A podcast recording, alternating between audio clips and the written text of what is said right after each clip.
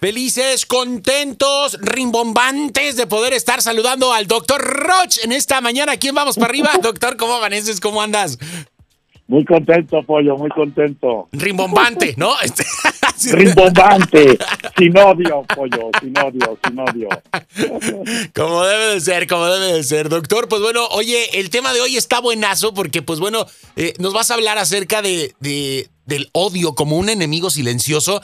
Y ay, doctor, es como de repente cuando fuiste y te aventaste una fritanga de esas enchiladas, este, sabrosas, ¿no? Y le pusiste chile y ahí estás toda la noche sintiendo la grura, ¿no? Y te está comiendo por dentro. Y no digamos cuando vas al baño, que esa ya es otra historia de terror.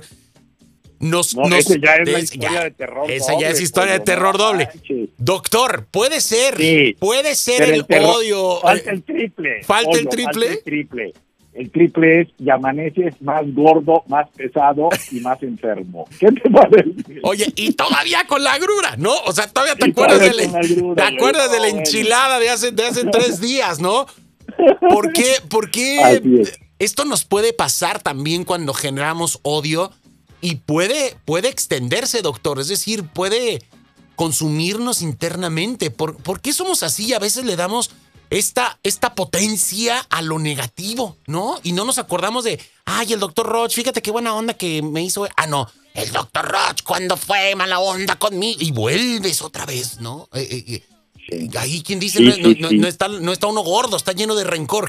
¿Qué, pasa con esto, doctor?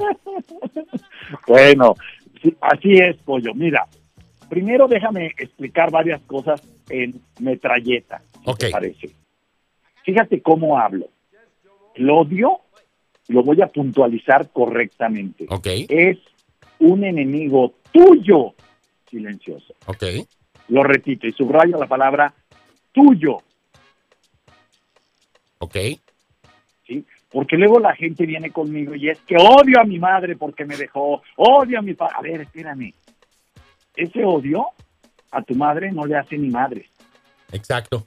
Al que está haciendo pomada es a ti y de manera silenciosa. Entonces, de esto voy a hablar. Ok, Va, arranquemos. Primero, el odio es un enemigo tuyo silencioso. es una especie de carbón hirviendo.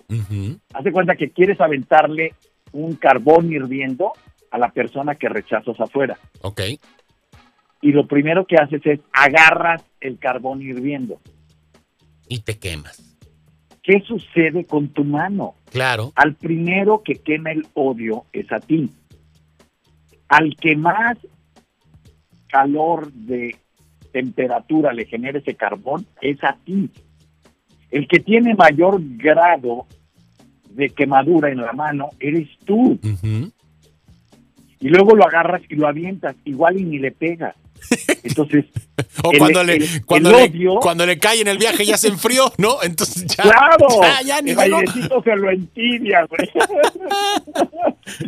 Entonces ya le llega tibio, güey. Entonces ya el golpe, pues ya ni se siente, porque además se deshace el carbón cuando lo golpea. Claro. Entonces, desde este punto de vista, desde este ejemplo de tomar un carbón hirviendo y aventárselo al ser que odias, esto es un acto, pollo, y aviso a toda la gente bonita de Las Vegas y les mando un fuerte saludo de, y me disculpo por estas palabras que voy a decir, de la doble P, Ok, pendejismo profesional. ok. Odiar es un acto de pendejismo profesional. Porque- ¿Qué es?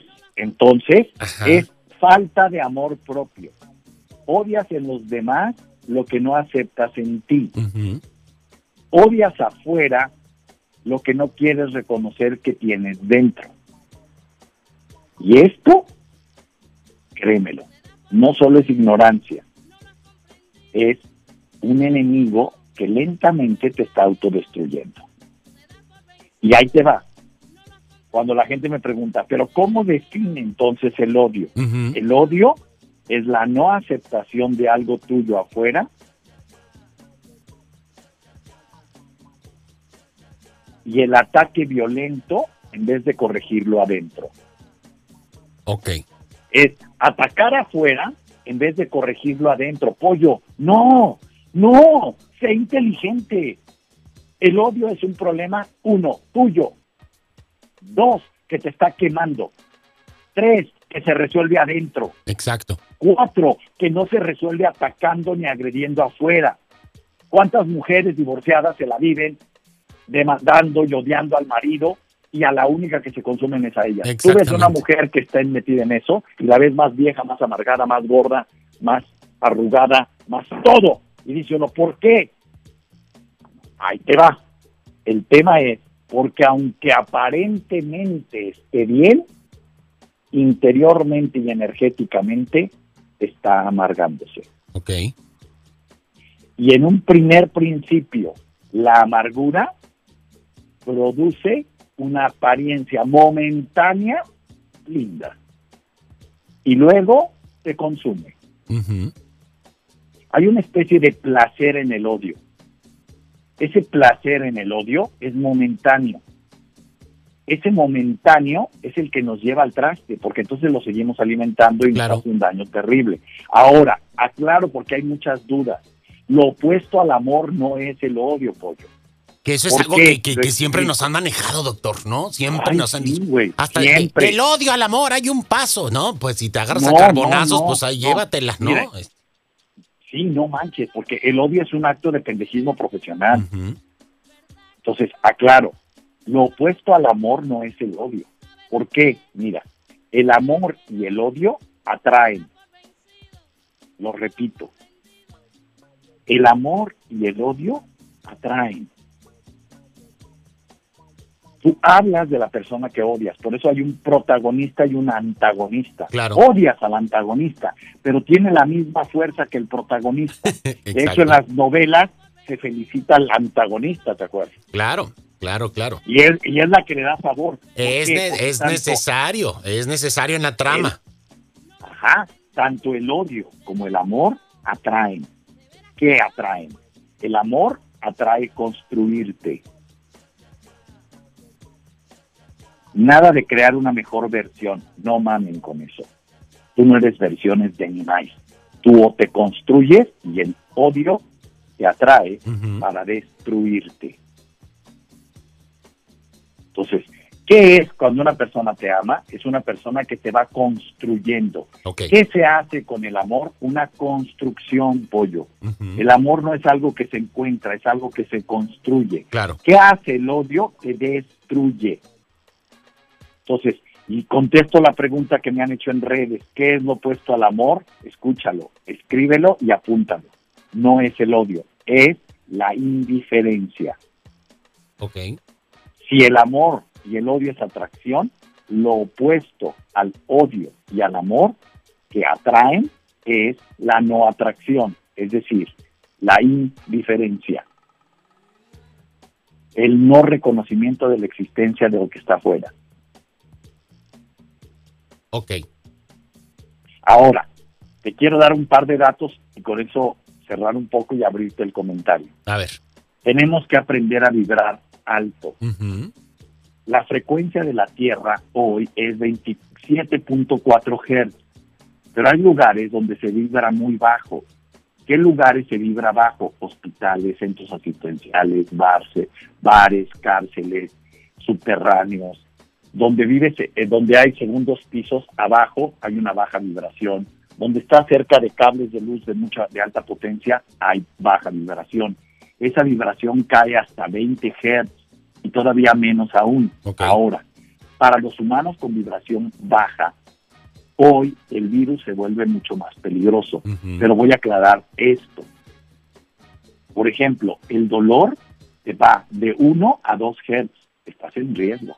El miedo te va de 0.2 a 2.2 Hz. La irritación te va de 0.9 a 6 Hz. El ruido te baja de 0.6 a 2.2 Hz. El orgullo, el sentirte chingón, más chingón que los demás, te baja a 0.8 Hz. El abandono te baja a 1. Hz. La superioridad a 1.9. En cambio, la generosidad nos sube a 95 Hz. Wow. El, el agradecimiento verdadero a 150 Hz. La compasión por los demás a 150 Hz el amor al prójimo y a los seres queridos y a los no queridos y a los que están sufriendo y son un higadito para ti, sube a 150 Hz. Y escucha esto, y el amor incondicional, el amor universal, de buscar compartir, de buscar entregar lo mejor de ti a los demás, como lo que estamos haciendo tú y yo aquí en estos programas, te sube a 205 Hz. Entonces, por favor, comprendamos algo. Científicamente vamos a vibrar alto, pero vamos a entender que esta vibración es real. Exacto. Como el radio tiene Hertz, nosotros también. Entonces, hay que amar, sonreír, bendecir, jugar, pintar, cantar, bailar, disfrutar de la vida, pero con un voltaje alto. Exacto.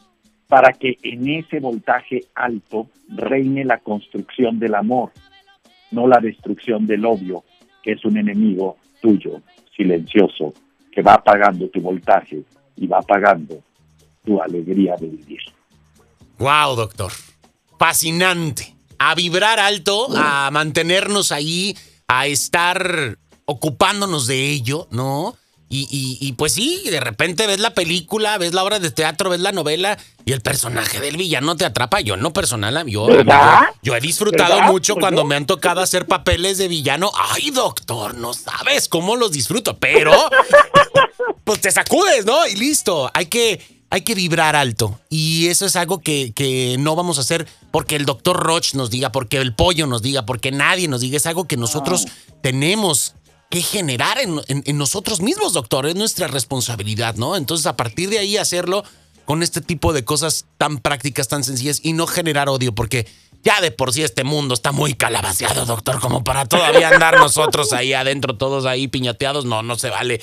Doctor, nos encantó, nos encantó el tema de esta mañana y bueno, me gustaría que nos compartas tus redes sociales para que podamos estar ahí en contacto contigo y siguiendo todos estos tips para continuar épale, vibrando alto, vamos para arriba como debe de ser.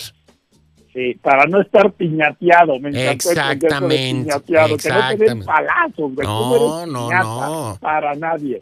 Sígueme en mis redes www.drroch.mx y en todas mis redes drroch oficial. Instagram, Facebook, Twitter, YouTube, eh, eh, Twitter, eh, LinkedIn, TikTok, ahí nos encuentran, en Spotify, ahí estamos. Perfecto, doctor. Un fuerte abrazo, cuídate mucho y a vibrar alto. Vamos para arriba, gracias. A vibrar alto, hacedores de grandeza, apoyo. Un saludo a toda la gente bonita de Las Vegas. Que, que, te vaya muy bien y que tengas una semana increíble, pollo. Igualmente, doctor. Te queremos. Un abrazote. Bye, bye. Bye. Hasta luego. Ahí tenemos al doctor Roch poniéndonos a vibrar alto, como debe de ser. Muy buenos días y vamos para arriba.